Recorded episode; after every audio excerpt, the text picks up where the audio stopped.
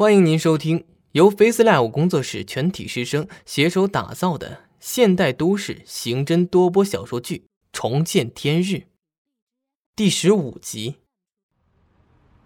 女孩身边有个中年人，实际上他现在才三十多岁，因为不负生活的压迫，日益显老。他从口袋里拿出一个崭新的手机包装。妮子，我觉得咱还是不要去那么远上班好吗？你现在还小，没人要你的。女孩看着中年人，脸上撑起一丝笑容。爸，没事，你看我像未成年人吗？他们那只是要保洁，我能做，每个月工资给我开三千五呢，公吃公住，这样我弟弟也有钱去上学。看着稚气未脱的女儿，中年人的表情十分难堪，他流下了眼泪。对，都说女儿要富养，我我真他妈没用。女孩看着中年人哭，自己也想哭，两人就这样站在车站外抱头痛哭。开往省城的汽车。不合时宜的停在两人面前，中年人把手机包装塞给女孩。妮子，我给你买了手机，电话卡已经插进去了，开机就能用。到了工作单位，记得给我来电话。好的，爸。女孩挤出笑容，搂住中年人，她在中年人的脸上亲了一口。爸，那我走了。电话联系。汽车上，女孩哭得像个泪人。过了一会儿，她居然笑了。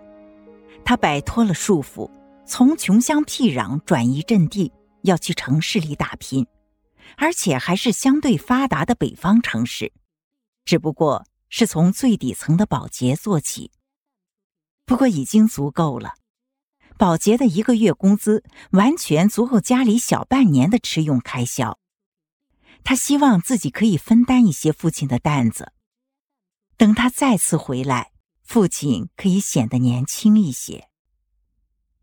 女孩看着手中很普通的直板手机，她把手机开机，里面只有一个人的电话躺在电话簿里，那是父亲的手机号码。女孩到了省城，她没有坐高铁，她只坐火车，还是买最便宜的硬座。她并不觉得辛苦，因为未来有更美好的明天等待着自己。这是一家大的公司，这是一份女孩通过邻居家的电脑在网上找的工作，工作地点在冀省 L 市市中心的地标性建筑国贸大厦。网络的简介说，这是 L 市市政府四年前招商引资落户的项目，主要解决 L 市和附近城市的进出口贸易和就业岗位。从落户到建成再到运行这四年的时间内，带动城市经济指标上涨了四十个百分点。女孩借用邻居家的电话拨打了招聘保洁的负责人电话，一阵拨号音后。电话那头传来了一句好听的男声：“你好，这里是人事部。”女孩很紧张的盯着电脑屏幕。“嗯，你好，我是徐瑶，我要找工作，请问你那里是在招保洁吗？”“呃，徐瑶。”对面的男生停顿了一小会儿，“听你的口音，不是本地人啊。”听到对面男人的声音是有些反感自己的口气，女孩才发现招聘简章写的是要十八到四十五岁的本地人，年龄不限。女孩只能积极争取。我是 C 市的，我在网上找工作，发现你们那儿在招人，特地打电话过来问问。我吃苦耐劳，家里的卫生一直是我自己搞的。电话那头。男生再次沉默，过了几秒，男生回答：“嗯，我听你的声音挺小的嘛，成年了吗？我成年了。女孩听出对面在动摇。我今年刚满十八，我真的很需要这份工作，求你了。我妈妈身体不好，家里只有我爸爸工作，还有个上学的弟弟。我也是刚刚辍学，我想找个工作赚钱补贴家用，这样爸爸就不用那么辛苦的工作了。我赚的钱还可以给妈妈买药。男生说：“啊，那你过来面试了解一下。”我想直接上班，我真的很能吃苦，五十斤的粮食我可以轻轻松松的背起来。电话那头的男生说。简章上面都有，你可以坐公交过来。如果你找不到的话，就给我来电话。你记一下我的手机号：幺五九。女孩使出了软磨硬泡的法子，最终让对面的男人同意她过来直接上班，并且安排食宿。可能是人事觉得女孩的遭遇比较可怜吧。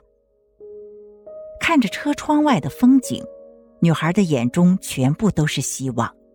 她憧憬着自己的未来，规划着自己的人生。如果可以，等自己赚到了钱，就把父母和弟弟都接到冀省，这样就不用在老家受苦了。在路上折腾了三天三夜，中间转了三次火车。还好自己出门偷偷把妈妈的身份证偷出来，要不然自己根本就坐不上火车。如果火车站的监管再严一些，女孩可能就不会以悲剧结尾。女孩出了火车站，一身的疲惫一扫而空。陌生的城市，陌生的语言，让她有些拘束。她走到公交站牌前驻足。站牌上没有简章上面的车次，她招呼了一辆出租车。女孩有些拘谨的问：“问一下，到国贸大厦多少钱？”司机打量了一下女孩，说：“呃，十块钱，走吗？”女孩捏紧口袋：“不用了，谢谢啊。”女孩拿出手机拨通了人事的电话。喂，你好，我是过来上班的。女孩挂了电话，给千里之外的父亲去电，报了平安后，他找了个阴凉的地方，等待着人事来接自己。一辆黑色奔驰出现在车站门口，上面下来一名身着黑色西装的年轻男人。他摘下墨镜，四下扫视着人群。就看见在一处阴影里蜷缩着一个小女孩，穿衣打扮和刚才电话里描述的差不多。怎么看起来那么小啊？男人嘟囔了一声，走过去。呃，你你是徐瑶？徐瑶抬头看向那个身穿黑衣的男人。对，你是人事部的张强吗？张强上下打量着穿着朴素的女孩。你满十八了吗？徐瑶直起身子。我十八岁了，刚过完生日。张强问：“你身份证呢？”我身份证带错了，把我妈的带来了。徐瑶说话的时候，眼睑垂下，看着男人的皮鞋。我真的十八了。张强想打发女孩走。嗯，这样吧，你回家把身份证带上，再过来好吗？徐瑶低垂着眼睑，手抓住了衣角。张大哥，我不能回去，我已经没有车费了，我需要这个工作。精彩剧情到此落幕，感谢您的收听。本节目由 Face Live 工作室师生精心打造。Face Live 工作室，声势最擅长，祝您声名千里扬。